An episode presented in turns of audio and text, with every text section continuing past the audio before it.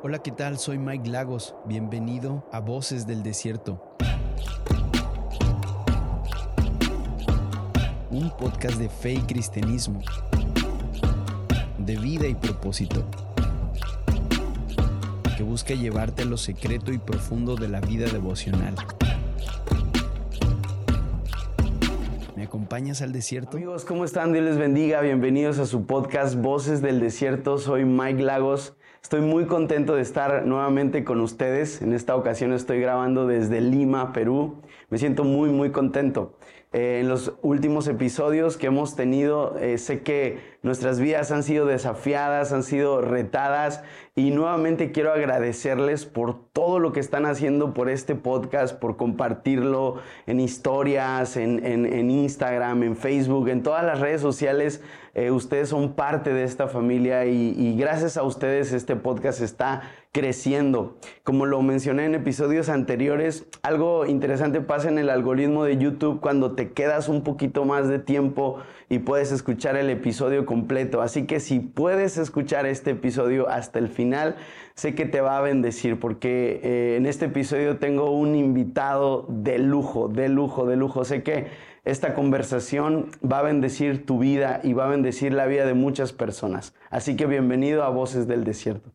Taylor, bienvenido a Voces del Desierto, bienvenido a lo que yo denomino mi casa virtual. Espero que algún día puedas conocer mi pequeña casa en Monterrey, pero bienvenido a mi casa virtual. Es un placer compartir contigo este tiempo. Hey Mike, estoy uh, muy agradecido, man, por el tiempo, por hacerle espacio y dejarme ser parte de tu podcast.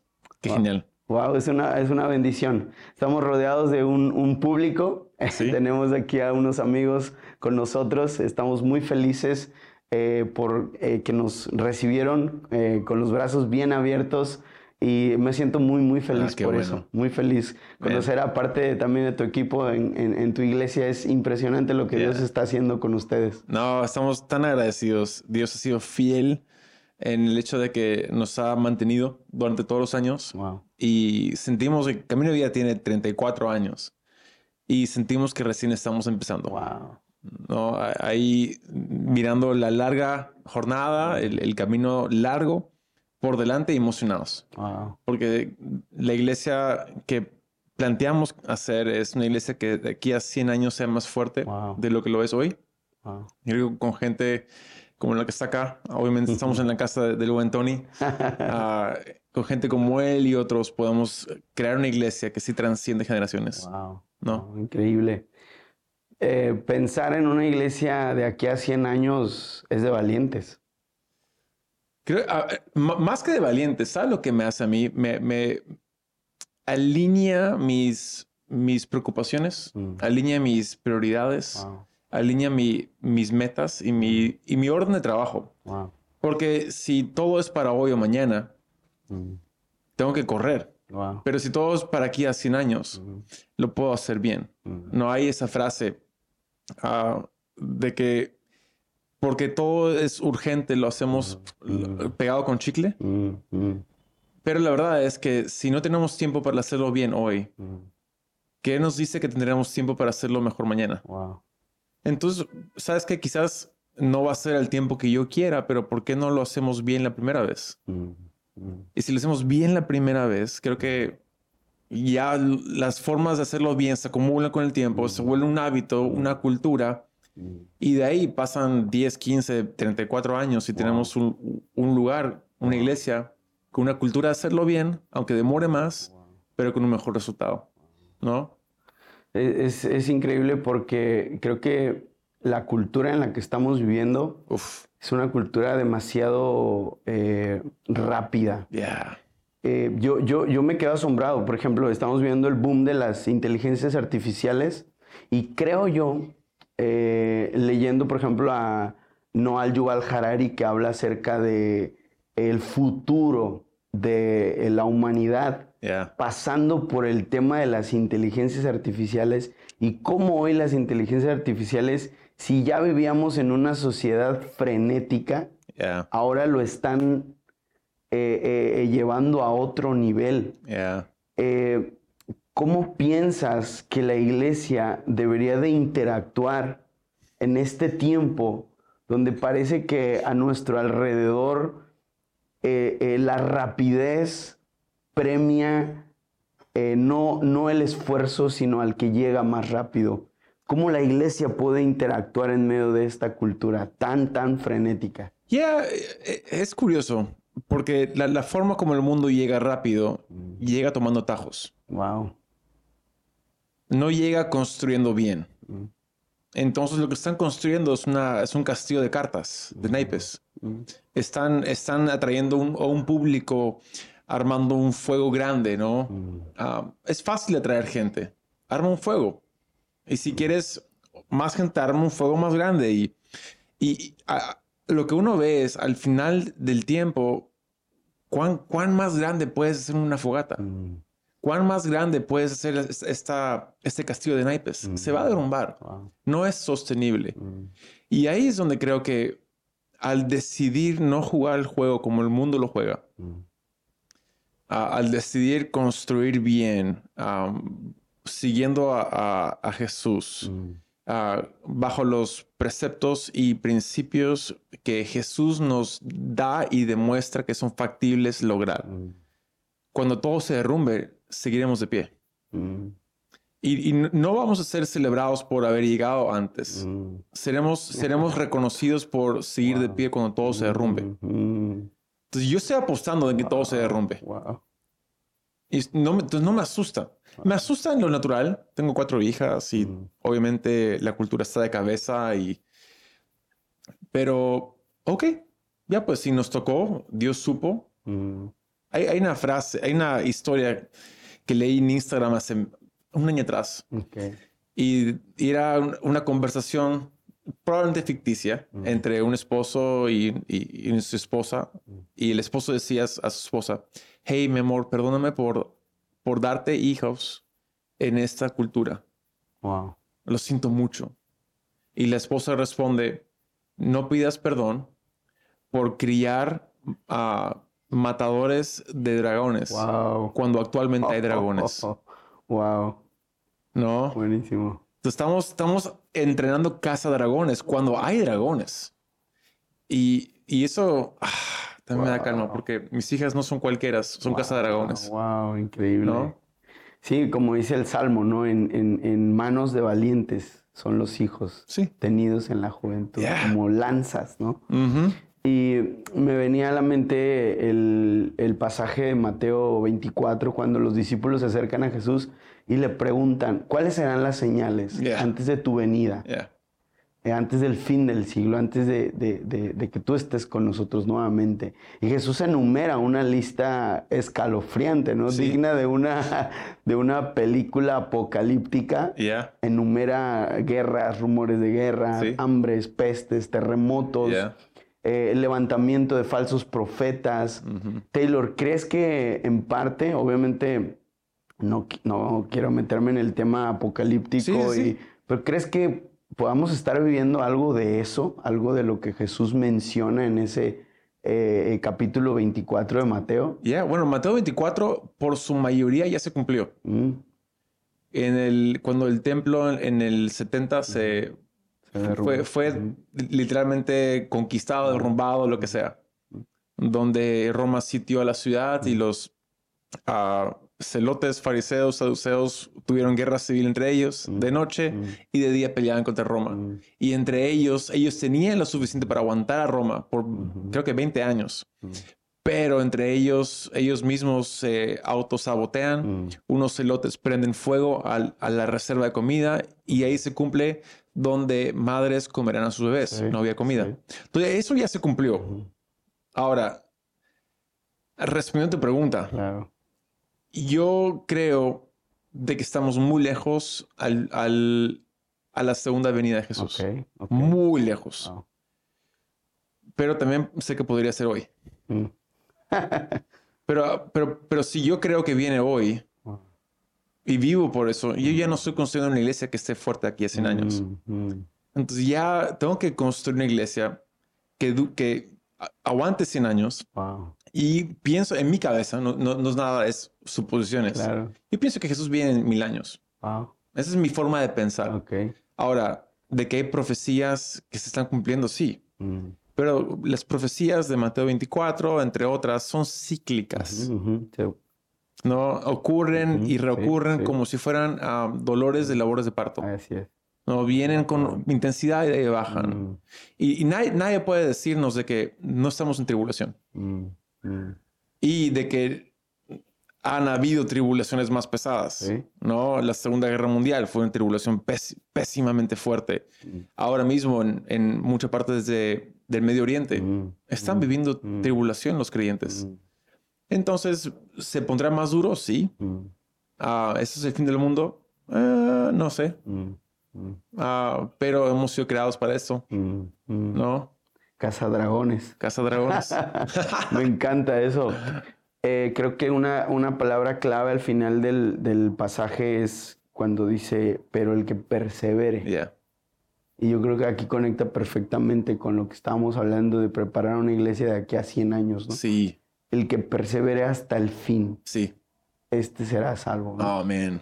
¿Qué hace, qué hace eco de lo que él dice en, en Mateo 10? Ujú, ujú. ah, donde él habla de, hey, ah, los envío como ovejas entre lobos, Mm. sean astutos como serpientes, inocentes como palomas. Mm, Y de ahí da una, una lista apocalíptica de nuevo. Eh, Padre contra hijo, hijo contra padre, hermanos contra hermanos, y serás puesto en prisión a- a- por mi causa. Y dice, pero no se preocupen por qué decir, porque mi espíritu les dará las palabras correctas en el tiempo preciso. Y es de nuevo donde, ok, vendrán tiempos complicados.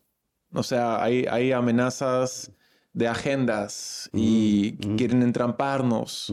Ok, el Espíritu Santo nos dará las palabras correctas en el tiempo preciso. Wow. Entonces no voy a andar defensivo. Mm, Ahora, parte clave de ese texto, que creo que es parte clave de todo esto, es ovejas entre lobos. Yo antes pensaba que era un tema de "Guau, aguas. O sea, esto viene difícil, ten cuidado y va- van como minoría dentro. Es David contra Goliat.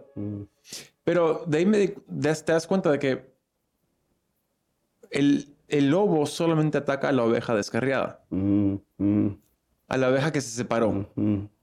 Y, no, y, y digamos que eres una oveja fuerte, puedes pelear uno contra uno. Wow. Pero no, vienen, no, viene, no, es- no es- no es una pelea justa. Mm, Son varios lobos, no una, man- una manada de lobos contra eh, eh, varia- una ovejita.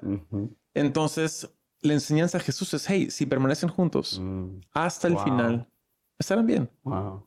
Los lobos los van a gruñir, amenazar. Será como, será como Salmo 3, la mesa servida delante de tus enemigos. Mm. Podrán amenazar, insultarte, mentarte a lo que quieran, pero no podrán tocarte. Amén. Porque yo te protejo. Mm, Y están juntos, mm, mejor todavía. mm. Me encanta cómo la, la Biblia asocia también el peligro del león, ¿no? Dice como león Yeah. rugiente. Sí. Satanás está como león Sí. rugiente. Cuando era pequeño me gustaban mucho los documentales de, de, pues, Discovery Channel y, y- y me, me apasionaba mucho eh, por la narrativa de cómo Mm, eh, eh, el león, en este caso, eh, vigilaba, ¿no? Y, y varios documentales coincidían con lo mismo y era que el león puede estar largas jornadas observando. yeah. Y, me acuerdo ahora que mencionabas que siempre ataca a la presa más débil. O sea, y, la- el método de la observación de la, de la fiera es así. Inclusive su, su pelaje se camufla entre, entre, la, entre la maleza. Él sabe dónde ponerse. Inclusive, eh, me acuerdo mucho porque decía que él mismo sabe dónde sopla el aire Sí. dónde poner su cuerpo para que la, la maleza se camufle con su, con su Sí, melena, ¿no? Y- sí. Y, parec- pareciera que inclusive su melena es parte de su traje de Tal cual. Tal cual. Y, y- y es interesante porque dice que él caza, pero siempre ve a la presa más débil Yeah. a la gacela que está herida, a la- a la- al, al antílope que, que- que de alguna manera se quedó rezagado de la manada. ¿Qué enseñanza tan profunda esto, Taylor, a la hora de pensar en la iglesia? Claro. De formar una iglesia de aquí a, a 100 años. Sí. Y, y hay otro pasaje que habla de, del el enemigo que viene como león. Mm, ah, buscando a quién atacar. Ah, es justo lo leí hace unos días. Está en Segunda de Pedro 5, mm, donde habla de, hey, ah, humíllate ante el Señor. mm, que básicamente significa no sea soberbio. Mm, dice, el león viene a atacar. Y, y yo atando cabos sueltos veo el tema de que, hey, el- la, la oveja descarriada, el, el que se desvió, es por soberbia. mm, wow. Y soberbia que dice, yo sé mejor que tú. ¿No? A- Adán y Eva, yo sé mejor que tú. Ah, mis pecados más grandes es, yo sé mejor que tú. Quiero alivio. Bueno, mi alivio es mejor que tu paz y tu alivio, ¿no? Ah, Wow. y, y- terminamos en, en soberbia, Mm, yendo por nuestra propia ruta, pensando que nos va a ir bien. Mm, Y a veces sí va, va tranquilo, porque por suerte. mm, Es como el perro que cruza la, la- la autopista. Mm. Por suerte a veces cruza bien, mm, pero eventualmente, ¿no? Entonces ahí hay algo muy clave de que el que es humilde y el que se humilla ante el Señor ah, va, a estar, va a estar mejor. mm, Y creo que el- uno de los secretos de, de como pastores, de servir la casa, servir la iglesia, es hacerlo de una forma ah, muy humilde. mm, Yo no sé mejor que Dios para tu vida, mm, ah, pero Él sabe mm, para tu vida. Mm. Y te voy a apuntar hacia Él. mm, mm. Y no sé, a mí, a mí me emociona de que hay, hay, hay la posibilidad de, de andar humildes, confiando en Dios, Mm, y hay un buen final, mm, mm. ¿no? Taylor, ¿crees que Jesús tiene prisa? Cero prisa. Lo demostró. O sea, lo demostró. Vino como bebé. Su primer milagro fue después de ser llenado de la presencia de Dios, del Espíritu a los 30. Ah, Ah, no sanó a todos. mm, Constantemente dejaba necesidad sin ser atendida. mm, Se iba a, a visitar al Padre. mm, Y uno pensaría, tenemos una imagen rara de, de que Jesús vino como, no sé, el, el único que pudo. Mm. Bueno, obviamente es el único que pudo haber sanado a todos mm. de una. A lo Thanos con el guante. ¡Pum! Ya. Pero no lo hizo. Claro. Hay una historia me- que es, la pienso en ella mucho. Es Pedro y Juan en el templo de la hermosa y un cojo le dice, hey, por favor, limosna. Y responden ellos, oro ni plata tenemos, lo que tenemos te damos. Levántate. Wow. Dice que la gente se sorprendió porque ese hombre estuvo ahí toda su vida. Mm, Estaba más allá de los 30 años. Ahora, en otras partes de los evangelios, entendemos de que Jesús solía a ir al templo de la hermosa para leer los pasajes. mm, ¿Cuántas veces entonces pasó Jesús por ahí, Wow. por ese hombre cojo, sin sanarlo? Mm, Mínimo una. Probablemente diez. Wow. Y ahí es donde nos damos cuenta de que, ok, no, no solamente fue Capernaum donde no pudo sanar a, a- a la gente, sino también fue ahí. Wow. Ok, ¿y, y cuál es la razón? Mm, Bueno, no tenía prisa. mm, mm, Y si él no tuvo prisa, ¿por qué yo tendré prisa? Wow. Yo soy el Mesías y tenemos un concepto mesiánico. Pensamos que somos Ah. el Salvador del mundo.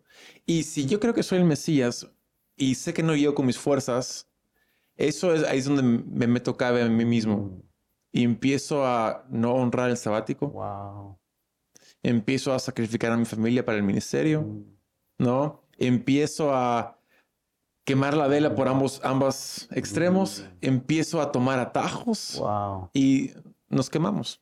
Mm, Y Jesús en ningún momento nos dijo, quémense por el Evangelio. mm, di- di- no, dijo, carga tu cruz y sígueme, mm, ¿no? Pero no nos dijo, tengan prisa.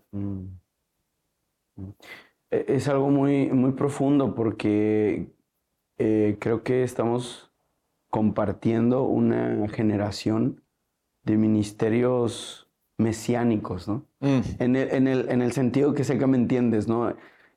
Eh, crees que eres, que eres el ungido, Yeah. que eres el gran hombre de Dios, que eres el, eh, decimos en México, no sé si aquí la tengan la frase, la última Coca-Cola del desierto, Yeah, ¿no? yeah. Eres como, y si tú no lo haces, se acabó, y si tú no lo haces, y Mm. me llama mucho la atención porque a veces me encuentro videos en internet y, y lo, lo presentan los ministerios de esta manera como, como yo soy el Salvador, yo soy el gran hombre de Dios. Y obviamente no, no demeritamos que Dios esté usando a una Claro, generación. Para, para su gloria, pero qué profundo contrastar esto con el hecho de que Jesús no sanó a todos. ¿No? ¿No? Hablaban rimas y parábolas. ah, eh, eh, Jesús es una paradoja para nuestra forma de pensar. Mm, Realmente no encaja en, en, en cualquier forma. Y, y hasta es, es tan escandaloso Jesús que hasta el día de hoy no creyentes, ateos, Mm. otras religiones, miran a Jesús con pinzas porque no lo comprenden. mm, Es, no es hasta que ves que él tiene un plan de, de restaurar al, al mundo, a la humanidad, mm, de que lo que dice en Apocalipsis 21, 5 creo, donde he aquí, estoy haciendo todas las cosas nuevas de nuevo. No hasta que entendemos el gran panorama de que Él es el anciano de días, Mm, de que se está, se está tomando el tiempo, mm, de que decimos, ok, mm, ¿no? Y, y obviamente él, ah, no hay figura más hablada en la historia, mm. ¿no? A- algo, algo de su ritmo y su cadencia y su, su lentitud impactó nuestras vidas, Wow. aparte de la salvación, ¿no? Mm, mm. Eh, pareciera que el ministerio muchas veces depende de lo que de lo que yo pueda hacer por Jesús. Wow. Uh. Eh, Es, al- es algo fuerte porque Oh, creo que viene, viene ese pensamiento, ¿no? En cuando en cuando. Si alguien no captó eso, capte- es, escriban eso. Pensamos más en lo que podemos hacer por Jesús. Y nos olvidamos pensar en, en- o reconocer qué es lo que Él ha hecho por nosotros. Él hizo todo por nosotros. Ujú. O sea, ni, Mike, ni siquiera estamos construyendo su iglesia. ¿Sabías? Él dijo, yo construiré mi iglesia y las puertas del infierno no para verla serán. Wow. O sea, tú y yo somos pastores. No estamos construyendo su iglesia. Mm, Somos parte de lo que Él está construyendo. wow. Y qué privilegio ser parte de lo que Él está construyendo. Mm. Es el honor más grande de mi vida, pero y no- acá diríamos, no soy la última chupada del mango. La iglesia no depende de mí, Wow. depende de Jesús. Wow. Pero quiero ser parte de lo que Él está construyendo. ¿No? Y eso, de nuevo, alinea muchas cosas. Mm. Y ahí es donde me permite ser un buen padre. Mm, mm, Me permite ser un buen esposo. Porque cuando llegue al cielo, Jesús no me va a preguntar, Taylor, mi iglesia. ¿Sabes lo que me va a preguntar? Taylor y tu esposa. Wow. Taylor y tus hijas. Porque yo soy responsable por mi, mi esposa como Jesús es responsable por su novia la iglesia. Mm, mm, Entonces yo debo entregar mi vida por mi esposa. mm, No la debo entregar por la iglesia. Jesús la entregó por la iglesia. ¿No? Entonces es como que, wow.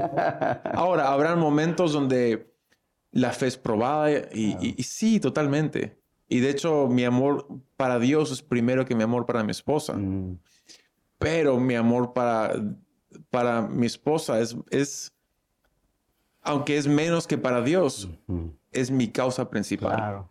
¿No? Totalmente. Y, y reconocer eso es, es de mucha ayuda. Claro, totalmente. Me encanta la, la historia hablando de que Jesús no tiene prisa. Eh, cuando Ma- María y Marta eh, buscan a Jesús para que venga a sanar a, uno de sus mejores amigos, ¿no? Sí, el hermano de ella es Lázaro. Sí, y me encanta, lo, creo que es el versículo 3 del capítulo 11 de Juan que dice, he aquí el que amas está enfermo. O sea, ellas conocían a Jesús. Yo creo que es, es básico sí. conocer a Jesús para depender de Jesús, para no querer hacer más por Jesús de lo que tengo que hacer por Jesús. Wow. Y ellas lo conocen tan profundamente que usan el atributo de Jesús, quizás podríamos llamarlo por excelencia, Sí. su amor. Y le dicen, he aquí el que amas está enfermo. O sea, ni siquiera es, ven rápido a sanarle, no hacen una lista, una larga lista y además Wow. los teólogos dicen que María y Marta junto a Lázaro aportaban al Sí, ministerio de sí, Jesús, lo sí. sostenían. No hay una larga lista de porqués, ¿no? Simplemente es, he aquí el que amas está enfermo. Mm. Y, y creo que eso eh, es muy fuerte porque Jesús no viene a sanar a Lázaro. Mm. Taylor, ¿cómo, cómo podemos nosotros seguir continuando, caminando en este camino, poniendo un pie sobre el otro? Cuando tú ves a tu alrededor muchas personas que que lo están haciendo de una forma y quizás tú dices, creo que no es la mejor manera, Yeah. pero están teniendo resultados. Y tú estás poniendo un paso sobre el otro durante 5, 10, 15, 20 años y de alguna manera no ves respuestas. Yeah. ¿Qué podemos hacer? Ah, man, estás tocando una de las fibras más íntimas mías Wow. en cuestión de perspectivas de- del reino de los cielos aquí en la tierra. wow. Ah, una, una, una buena forma de, de- para mí de verlo, ¿no? Amo, amo las iglesias en Europa que tomaron 100 años, 300 años en construir. Mm, mm, Para mí son una cosa increíble, increíble, increíble. Ah, la misma Sagrada Familia, ¿no? Ujú, Ah, ujú. todavía, no, todavía no está acabada. ujú. Y es un, un hermoso, es una hermosa historia de que, ok, lo bueno demora mucho, Mm, pero estamos rodeados por una cultura que construyes con tabla roca, drywall, mm, mm. Y se ve bien bonito Wow. y es rápido. Pero de aquí a, a 50 años, 100 años, esos centros comerciales de tabla roca, esos edificios de tabla roca, Wow. no, drywall, serán como la casa sobre la arena. Wow. que es fácil edificar, se ve bonito, pero no perdura.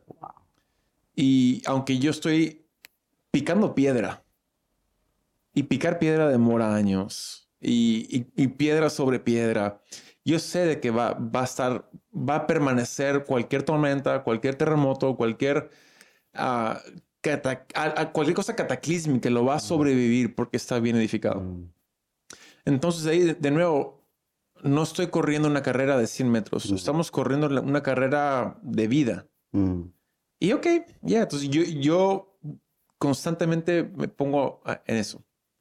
Donde mi, mi- mi viejo, ah, él es el pastor de la iglesia donde estoy, es para mí es mi héroe, mm, ah, wow. realmente lo, lo amo.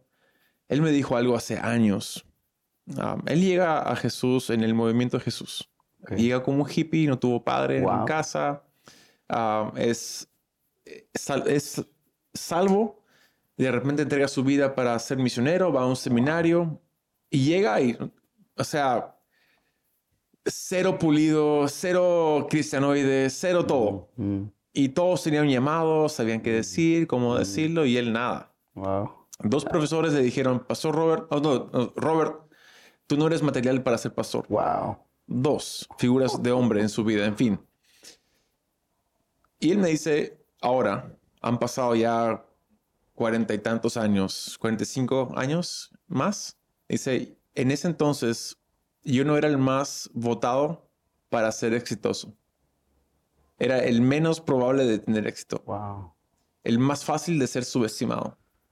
Pero miro hoy en día y me pauso y miro a mi alrededor y todos los más destacados de entonces, con más promesa y, y- y- y potencial, no están. Y yo, y- y me dice, yo, la gente me honra hoy, no porque soy el más, no sé, el más capaz, el más talentoso. La gente me honra hoy porque sigo de pie. Mm. Wow. Y eso a mí me, me ayuda muchísimo porque no tengo que ser el más dotado. Mm.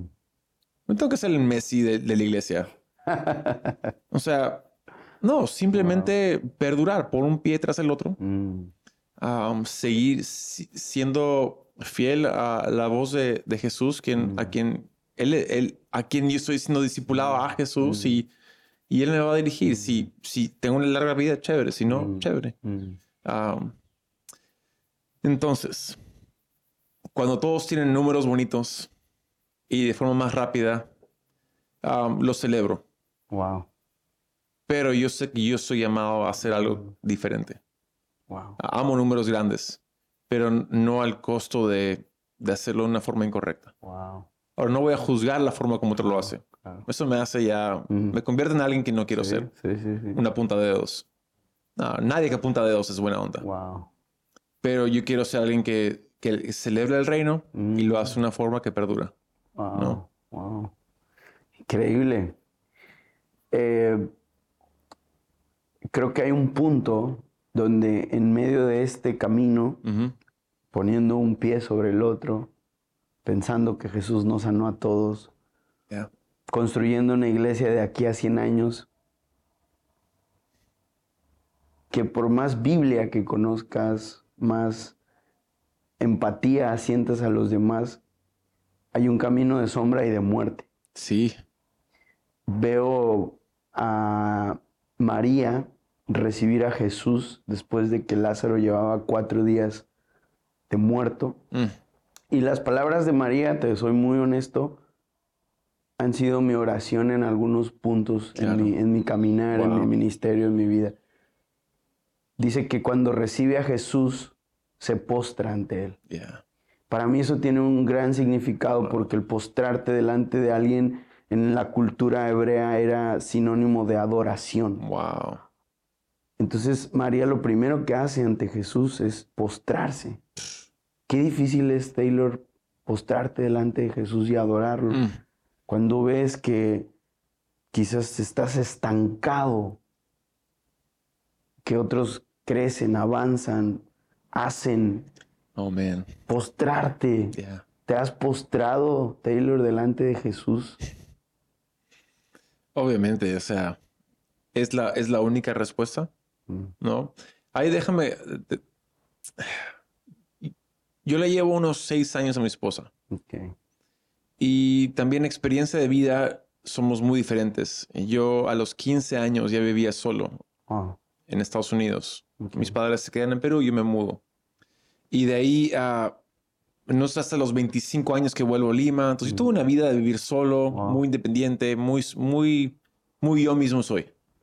Mi esposa crece en un hogar con mi suegra, es maravillosa, mamá gallina. Wow. La protege, la cuida y nos casamos así. Y obviamente al inicio ah, era, era muy frustrante porque yo decía, hey, vamos, haz. Y ella, ella todavía ni siquiera había descubierto que le gusta en la vida. Wow. Y em- entré en, en modo erróneo Mm, a enseñarle mm, cómo es la vida.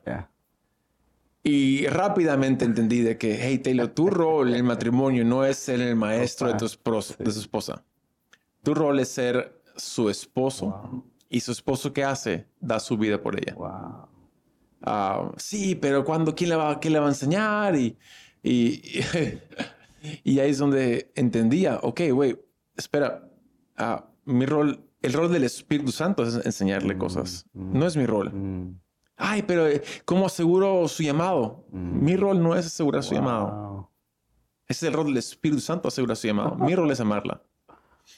Y ahí en- eh, fue, ah, me cuadró, Wow. porque ahí entendí de que, ok, tengo que cambiar mi postura ante ella, Mm, donde yo voy a, yo voy a interceder por ella, como Jesús lo hace por la iglesia, mm, mm, ¿no? Voy a orar mucho, ah, pero también yo voy a decir, Jesús, enséñame cómo ser un mejor esposo. mm, Enséñame dónde, dónde yo estoy siendo deficiente, donde yo estoy siendo impaciente. Y lo que ha pasado es que con los años, ah, el Espíritu Santo me ha mostrado mucho de mí He mm, crecido yo. Wow. y, y yo al salir del camino y ya, ser, ya no ser un estorbo a mi esposa, Mm, ah, ahora el Espíritu hay espacio para que Él pueda hacer lo que Él quiere hacer con ella. wow. Y es mucho mejor que mi plan, al fin y al cabo. Mm, ¿no? Donde realmente hoy en día tenemos 15 años de casados y ella es más la mujer de Dios de lo que yo pude haber soñado. wow. Uf. Ella es más, más la discípula de Jesús de lo cual yo pude haberla creado que, que sea. Y ahí es donde, ok, ya, realmente Jesús sí está edificando su iglesia Wow. y yo puedo descansar Mm, y puedo...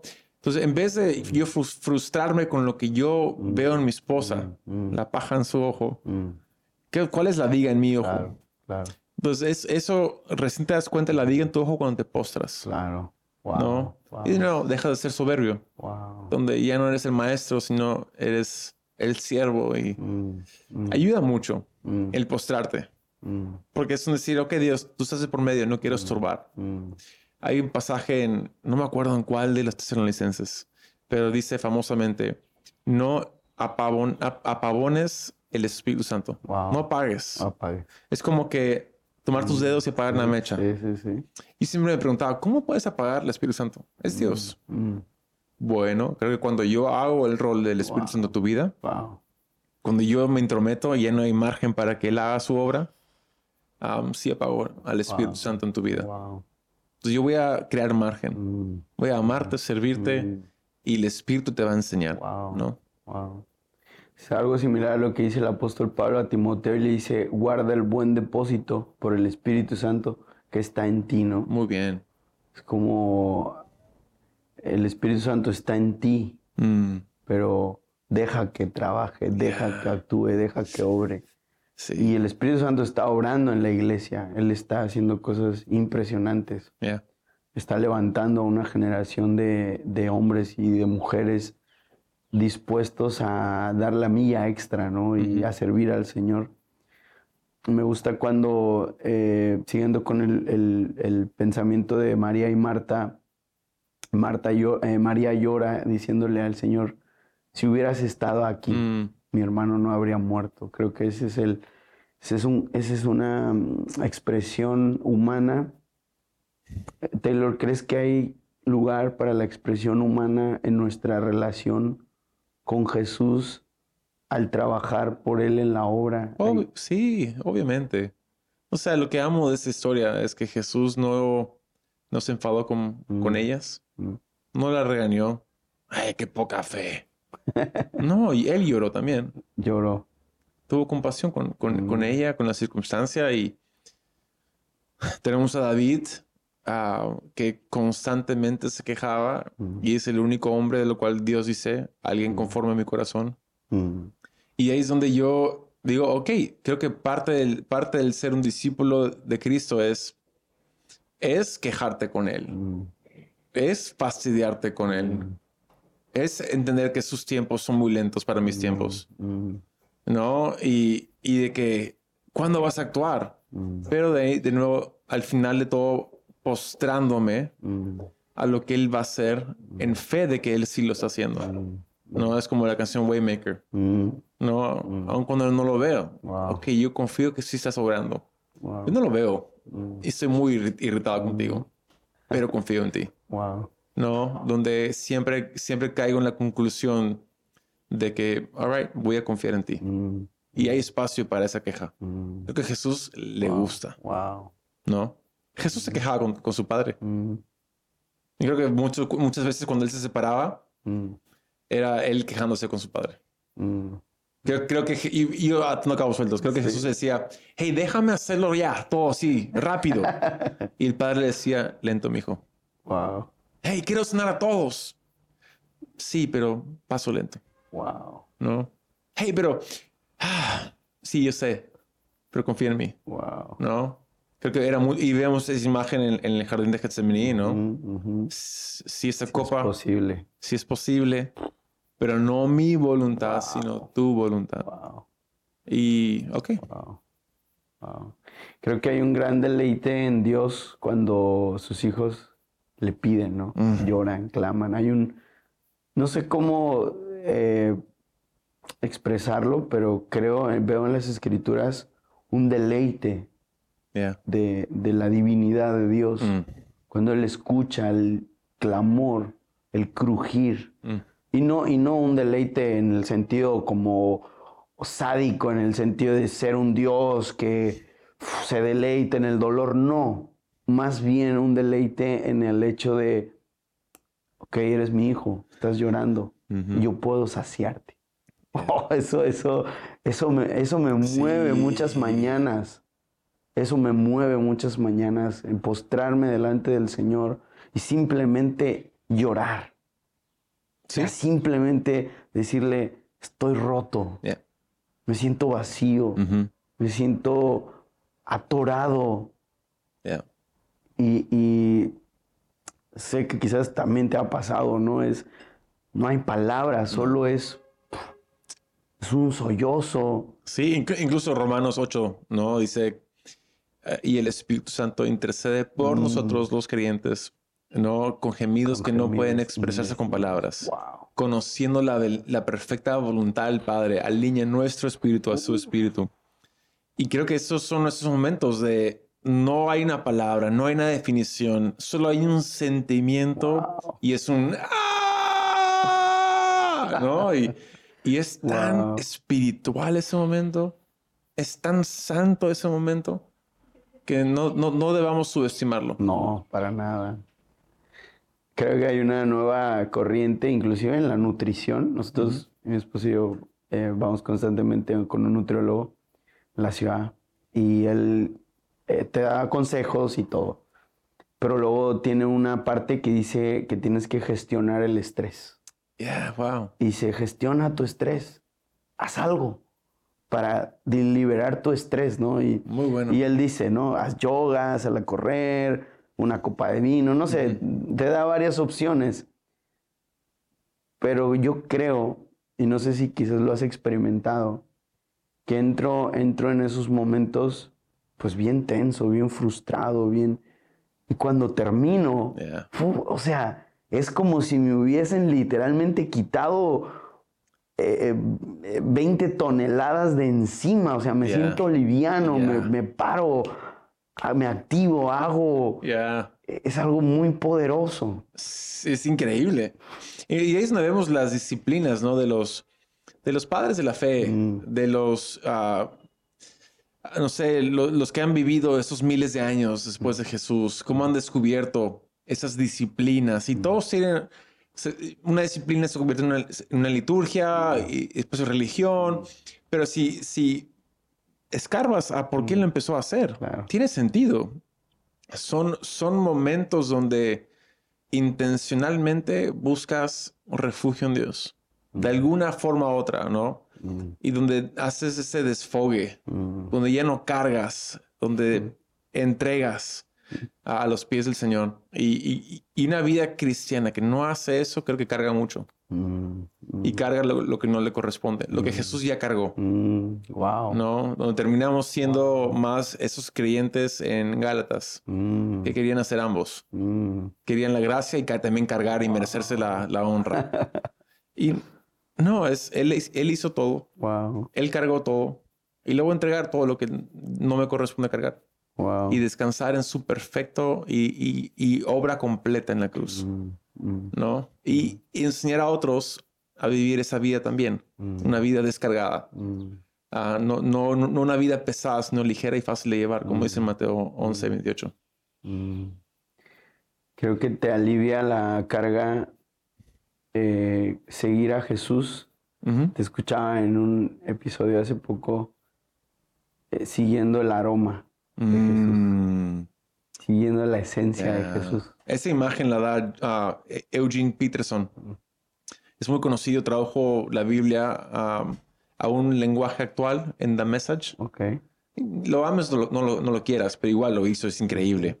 Pero él decía que el, el ser, el seguir a, a- a Dios es como un perro siguiendo un olfato, Wow. ¿no? Wow. Y esa imagen, qué, qué bonita imagen. Solo soy un perrito siguiendo un olfato Wow. y a donde me lleve. Wow. No, no me voy a preocupar mucho por el mañana, Mm, pero quiero seguir el olfato de hoy, mm, ¿no? mm, Y si le pierdo el rastro, confiar de que él me va a volver a, wow. a devolver el rastro para poder seguirlo, ¿no?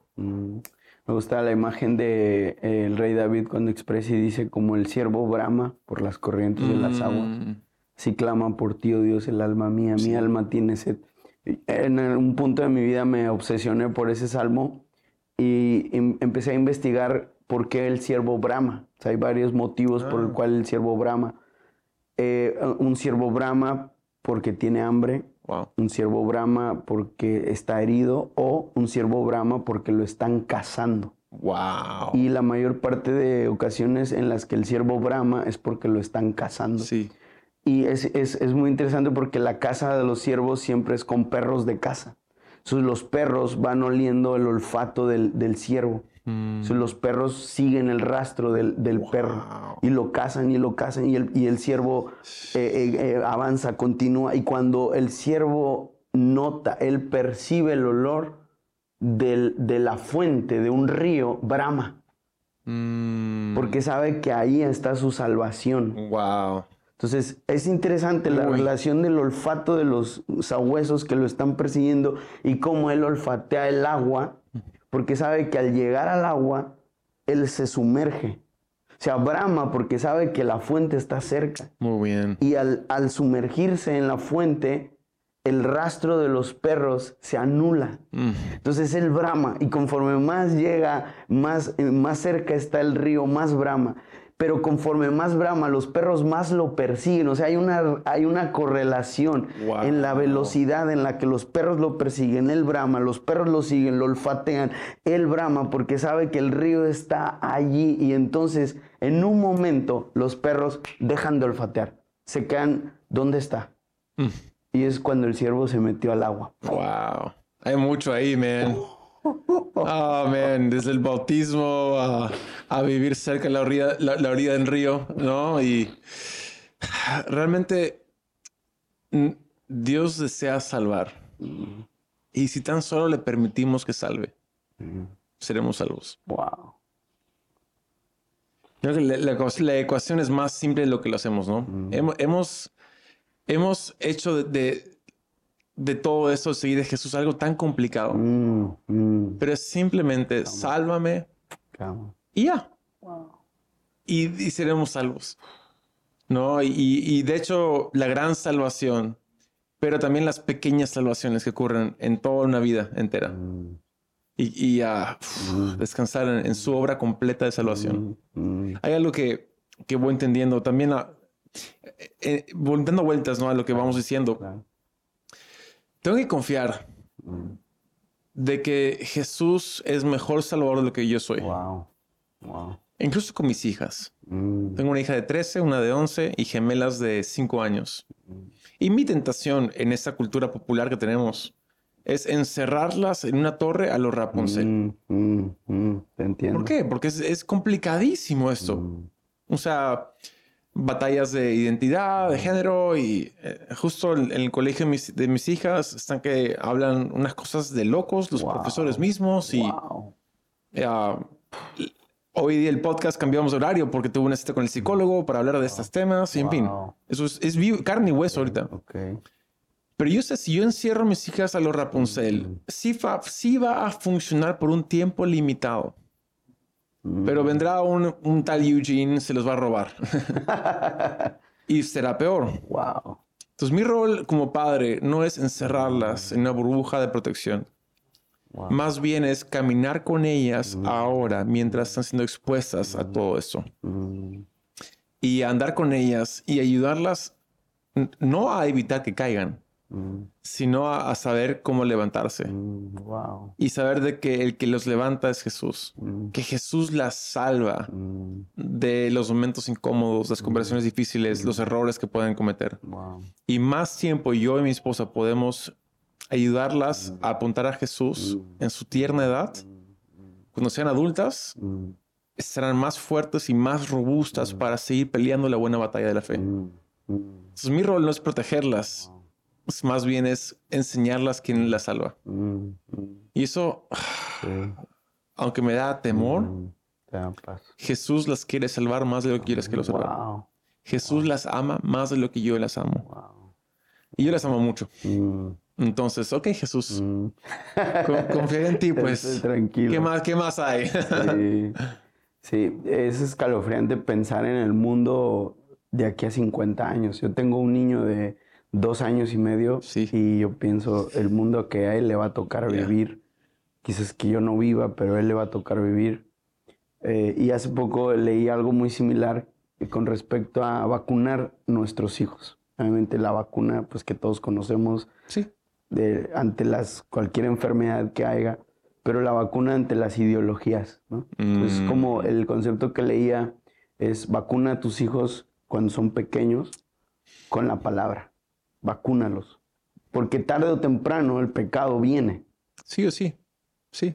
es, es como Es inevitable. es inevitable, ¿no? Entonces, cuando el pecado venga, que es, que es el virus, va a haber una respuesta, pum, y la vacuna va a surtir efecto. ¿no? Muy Y bien. ahí es donde la palabra, el, el- el Deuteronomio, la, el Shema Israel, ¿no? Mm. Oye, Israel, Jehová nuestro Dios, Jehová uno es, está condensado en esa pequeña frase en, en- en- en amplitud de tal manera que hasta hoy en día el, el pueblo hebreo lo sigue orando, rezando el Shema. Oye Israel, Jehová nuestro Dios, Jehová uno es, es Jehová el trino es uno, Jehová el uno es trino, es una condensación del, del- de, la, de la doctrina. Y luego dice, y enseñarás esto. O sea, a tus hijos, sí, al acostarte, al levantarte, Sí. al andar por el camino. muy bien. Y, y es como esa vacuna a tiempo Sí. para cuando venga la enfermedad puedas estar bien. No quiero despedir eh, el podcast Taylor sin antes preguntarte, y quizás esta es una pregunta que se va a salir totalmente de, de lo que A estábamos ver, a ver. hablando, pero es algo que creo tú y yo compartimos, que es la experiencia de ser hijos de misioneros. Eh, yo junto a mis padres estuvimos como misioneros durante 10 años en Norte África, Wow. en, en España. Tengo muchas experiencias, pero tú eres hijo de misionero y hace poco escuché que tú mencionabas una frase de tu padre con respecto a las misiones que es un- más bien es una pregunta y, y siempre cuando predicamos en cuestiones de misiones decimos ¿quién irá? Ya, O sea, ¿quién irá? No? Y, yo- y creo que la factoría de misioneros hoy, uf, como nunca, el llamado a las misiones está, uf, todos quieren ser misioneros, sí. pero tu padre le daba una vuelta de tuerca y él preguntaba, ¿quién se quedará? Sí, Tú eres un hijo de misionero que te quedaste. ya. Wow, o sea, Yeah. o sea yo, yo fui hijo de misionero que fue y regresó y, y, y viví el choque transcultural al irme y al regresar y, y- y el desajuste y, y- y- a- y haber visto que todo el mundo siguió con sus vidas y, yo pensaba que todos me iban a esperar y, bueno, eso es otra historia, ¿no? Pero tú eres hijo de misionero ya. que te quedaste. Yeah, man, e- e- esa frase específicamente nace del papá de Josiah Henson. Oh, wow. Ah, tiene un libro que se llama ¿Quién se quedará? Ok, Pero eh, hace mucho eco también con, el- con el corazón de mi padre, wow. donde mi padre dice, misiones a largo plazo Ok. ah, tiene ah, resultados a largo plazo. Ese- esa era la frase de tu padre. Sí, entonces hay, hay demasiadas veces de que uno hace algo pero no perdura haciéndolo. Y Mm, porque no perdura no ve resultados. mm, Entonces la idea es, si te quedas, mm. ah, determinas quedarte, ah, como, no sé, en Jeremías, ¿no? Israel en cautiverio. Hey, no, no, no serán librados tan pronto. Entonces, ah, construyan casas, ah, cásense, tengan Wow. hijos, tengan nietos, hagan cultivos. La prosperidad de esta ciudad depende de su prosperidad. Wow. Entonces, misiones a largo plazo tiene resultados a largo plazo. Mm, Yo quiero ver resultados a largo plazo. wow. Y si eso significa que me quedo en un lugar, que así sea. Wow. Entonces, ah, lo loco es, eh, digamos, en, en mi caso en peculiar, mi padre es, es misionero, plantó Camino de Vida. Llevamos en Perú 40 años. Camino de Vida tiene 34 años. Ah, mis padres han dicho varias veces que serán enterrados en el Perú. Wow. Yo también. Ah, Wow. Yo tengo 42 años de edad. Ah, todas las métricas dicen, Taylor, ¿y tu ministerio? ¿Cuándo vas a dejar de servir a tu padre? ¿Y cuándo darás lo tuyo propio? ¿O cuándo vas a transicionar? Y, ah, eh, no sé, porque mi meta no es mañana. Wow. Quizás reciba la iglesia a los, a los 52 años. Y chévere. No, mi meta no es llegar rápido, mi meta es- son resultados a largo plazo. Ay, Taylor, ¿cuándo vas a crecer tu ministerio? Mi ministerio es la de mi padre. Ah, no, pero predicas en todas partes. Nunca pido predicar en, parte- en lugares. Wow. Ah, si ves en mi Instagram, nunca publico una foto mía predicando. Wow. Nunca. Wow. Ah, porque mi meta no es conseguir más invitaciones, no es viajar el mundo. Mi meta es construir la iglesia. Y parte de la visión de Camino de Vida es ayudar a pastores en, sus- en sus iglesias. Wow. Queremos edificar la iglesia y mayúscula. Entonces, eh, yo he decidido, en vez de moverme a perseguir la última moda o el, o el- pasto más verde o la oportunidad más grande, me quedo donde estoy.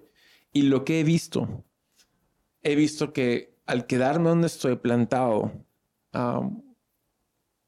con un compromiso a largo plazo, Dios ya ha sorprendido todas mis expectativas. To- todo plan más grande que yo tenía ya se cumplieron. Hablo de planes míos de hace, hace 25 años atrás. Wow. Planes grandes, osadas. Dios ya las cumplió. Orando sin horizonte de lo que podría Dios hacer. ¿Por qué? Porque ya cumplió todo lo que yo soñaba. Wow. Y es porque yo me he quedado. Wow. O sea, un pastor joven que está aquí viendo esto, diría, quédate. ¿Cuál es la prisa de salir? ¿Cuál es la prisa de conquistar? ¿Qué pasaría si te quedas y decides, de aquí hasta que venga Jesús, eches raíces? Wow. Yo creo que Dios te va a sorprender en formas que ni, ni siquiera te, te imaginas. Te va a sorprender en formas ah, realmente impresionantes y será, será bello. Ya, ya estás predicando. Amén. El ofrendero, no. amén. El piano, por favor. wow, Taylor. eh, gracias por bendecir mi vida. con esta Mike, breve un charla. gustazo. Gracias, gracias Qué por abrir eres. tu corazón, por, por dar esas pinceladas que a veces se teme, ¿no? Hablar de ciertas cosas, pero descubrir tu corazón, Mm. descubrir tu intimidad, descubrir lo que te apasiona y descubrir lo que te hace permanecer, Yeah. Man. inspira. Ah, qué chévere. Que No, gracias por el espacio y a todos los que oyen a Mike. Yo, yo hago eco. Um, pongan like, suscripción, compartan. Muchas De hecho, gracias. es muy bueno. Muchas gracias, Taylor. Gracias, amigo. Man, Dios te bendiga. a ti. Hermanos, gracias por haber estado con nosotros. Sé que esta plática les va a bendecir. Compártanla con quien crean que va a ser de ayuda y, y sé que Dios les va a hablar de una manera muy especial. Nos vemos en el próximo episodio.